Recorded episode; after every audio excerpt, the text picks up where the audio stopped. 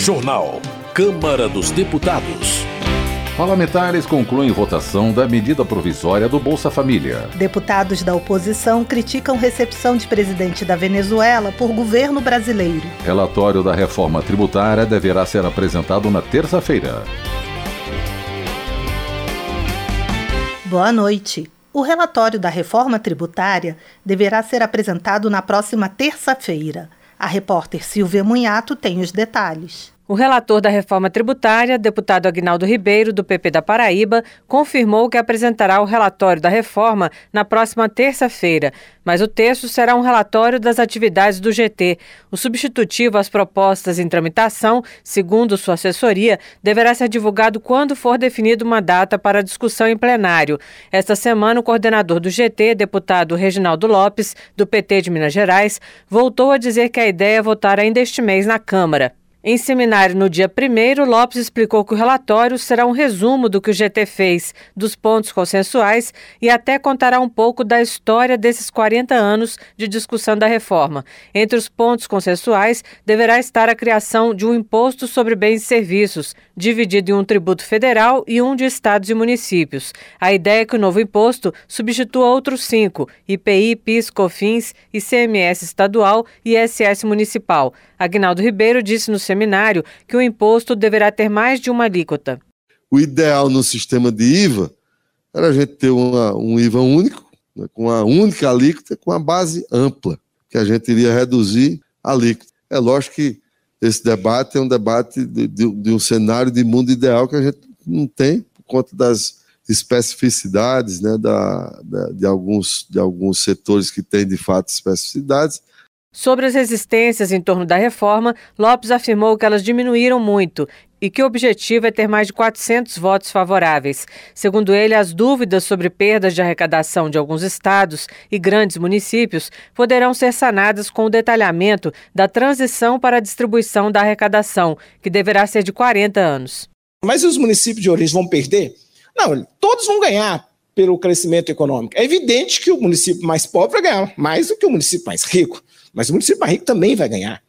É evidente que o estado mais pobre vai ganhar mais do que o, o estado mais rico, mas o município, o estado mais rico também vai ganhar. Então é uma política de ganha-ganha.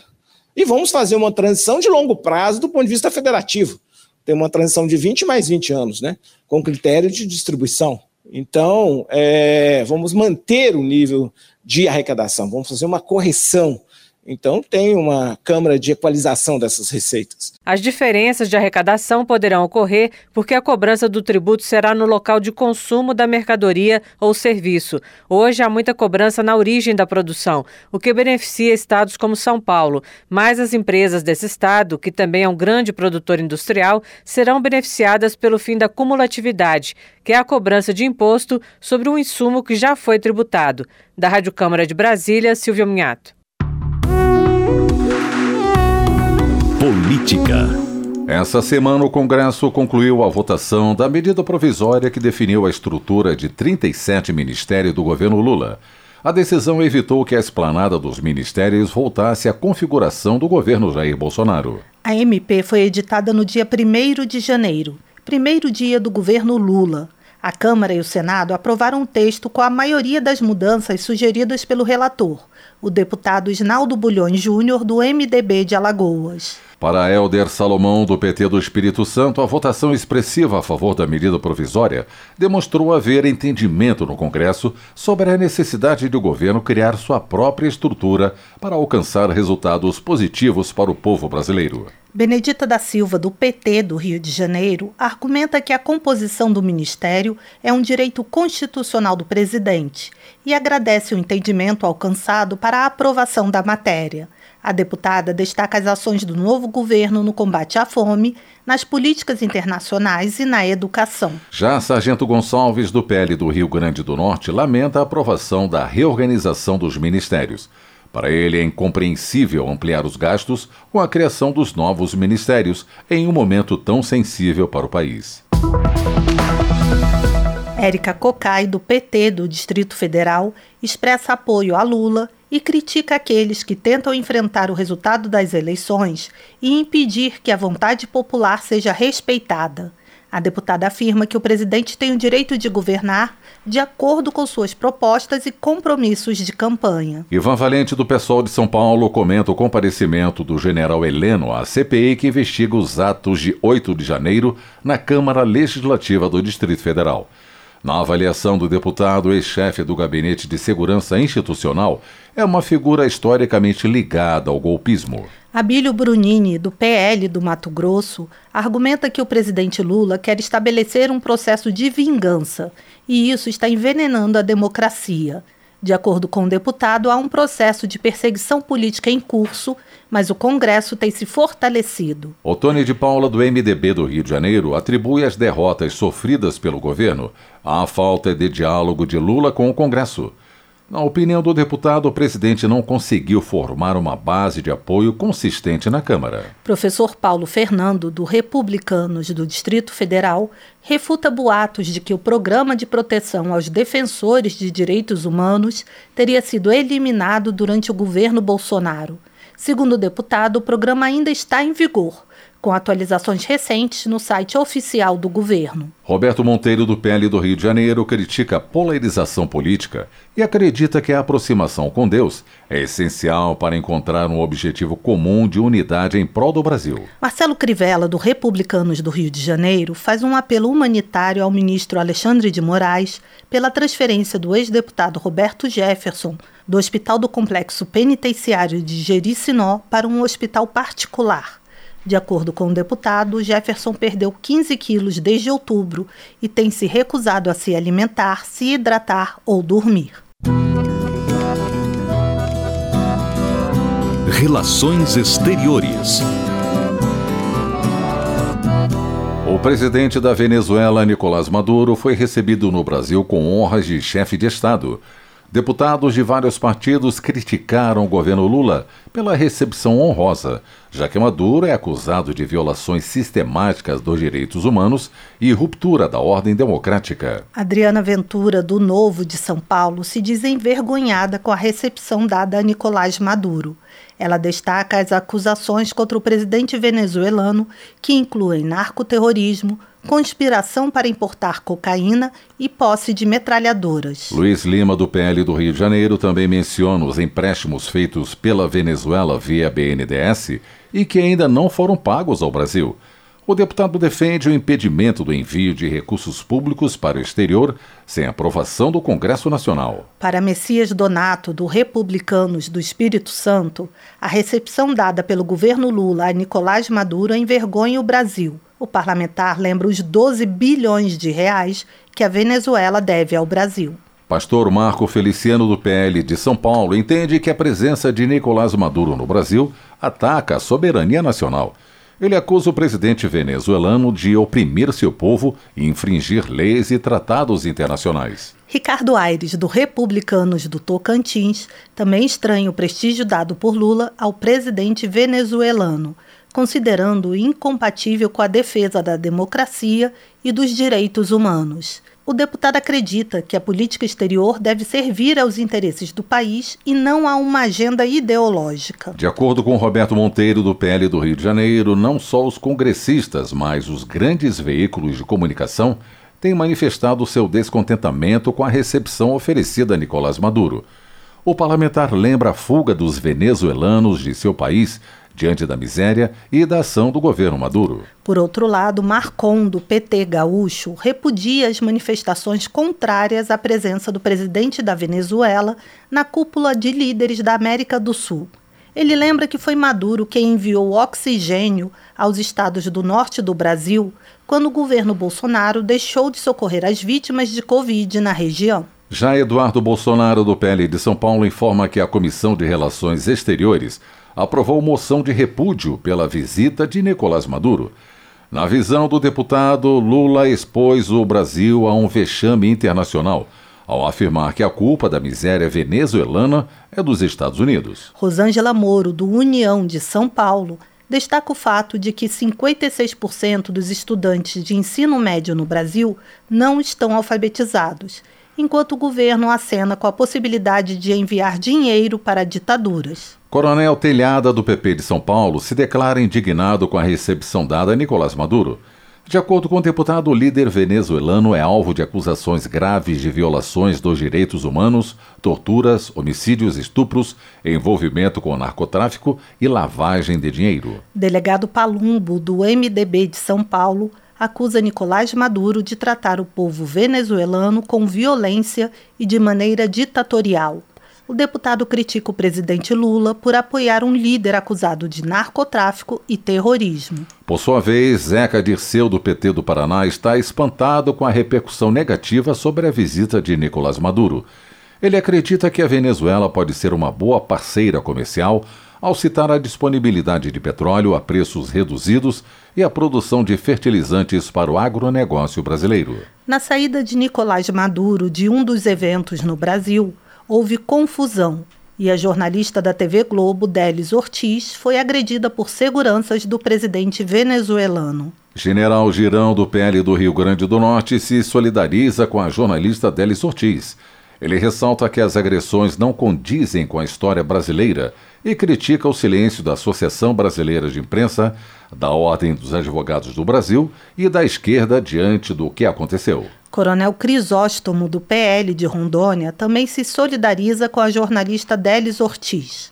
O deputado cobra uma manifestação pública da Rede Globo sobre o caso e pede que a emissora respeite o jornalismo e a população brasileira. José Medeiros, do PL de Mato Grosso, enfatiza a falta de democracia no país vizinho, mencionando a perseguição a opositores políticos e a deterioração da qualidade de vida da população venezuelana.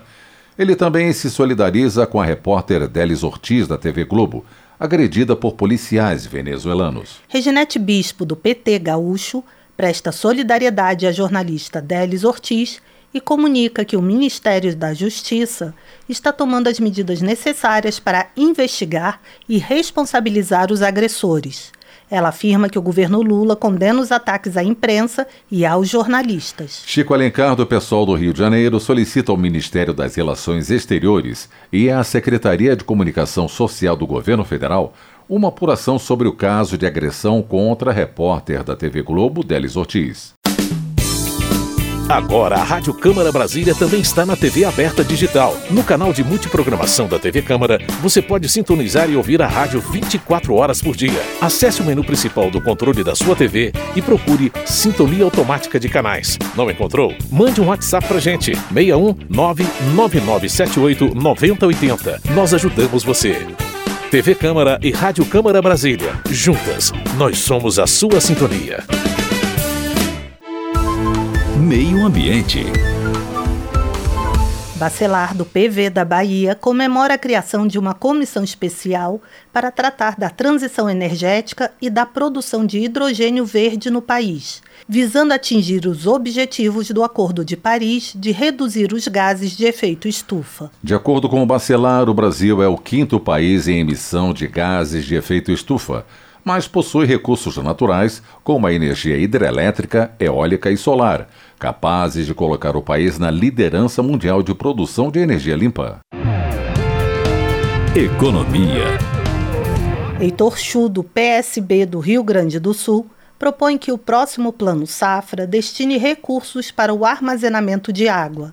Ele argumenta que, assim como é necessário investir em insumos agrícolas e maquinário, também é crucial obter ferramentas para enfrentar a escassez dos recursos hídricos. Etochu também manifesta preocupação sobre o sistema de seguridade social e a aposentadoria das pessoas que estão na informalidade. Lula da Fonte, do PP de Pernambuco, registra o Dia Mundial do Leite, celebrado em 1 de junho.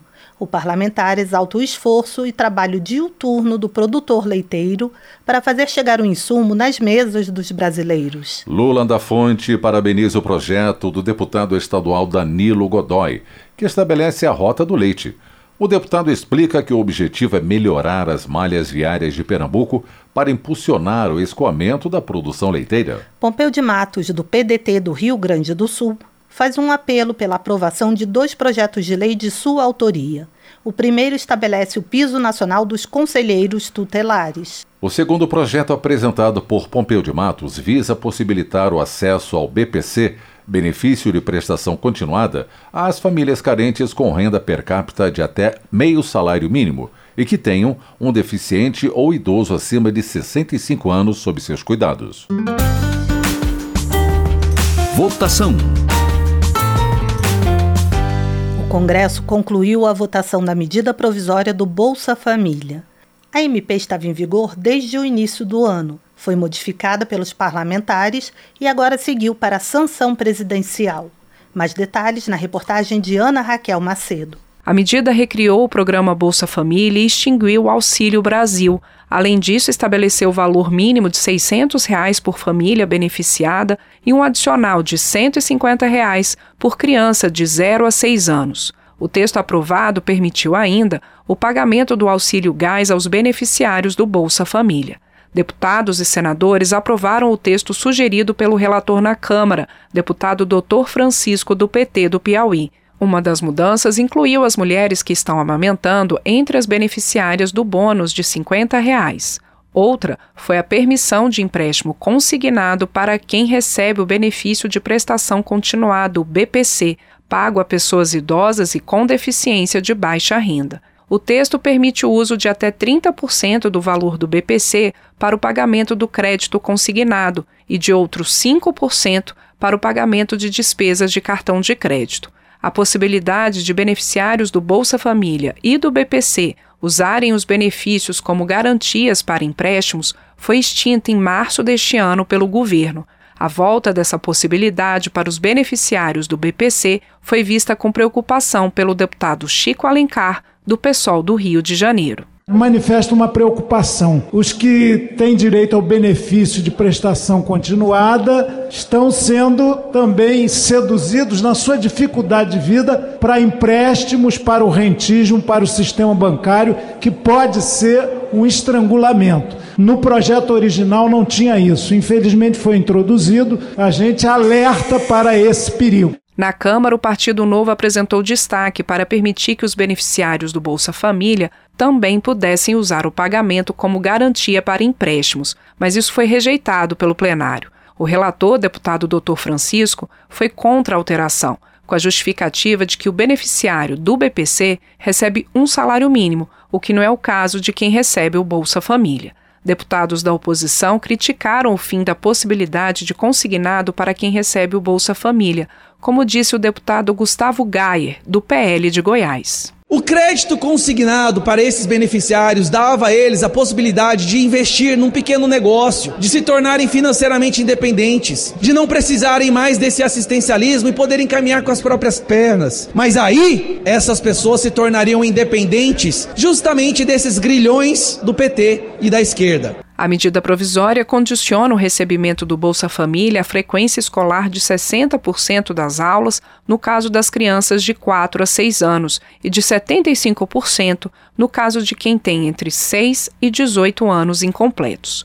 Outra exigência é a caderneta de vacinação atualizada. O deputado Rogério Correia, do PT de Minas Gerais, defendeu os critérios o governo coloca muito claramente que o combate à fome é uma prioridade, mas ao mesmo tempo coloca também critérios importantes para acenar para o Brasil o que é o conjunto de uma política social. A presença dessas crianças nas escolas e também a presença da vacina com as crianças que estão na escola.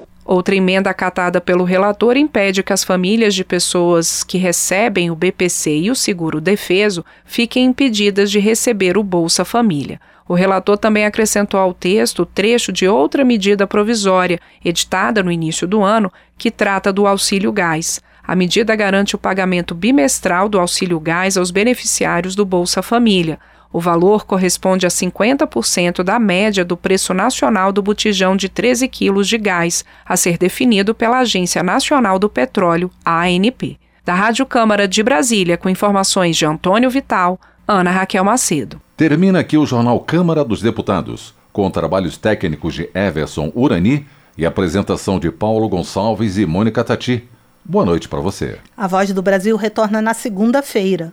Uma boa noite e um bom final de semana. Você ouviu A Voz do Brasil. Boa noite.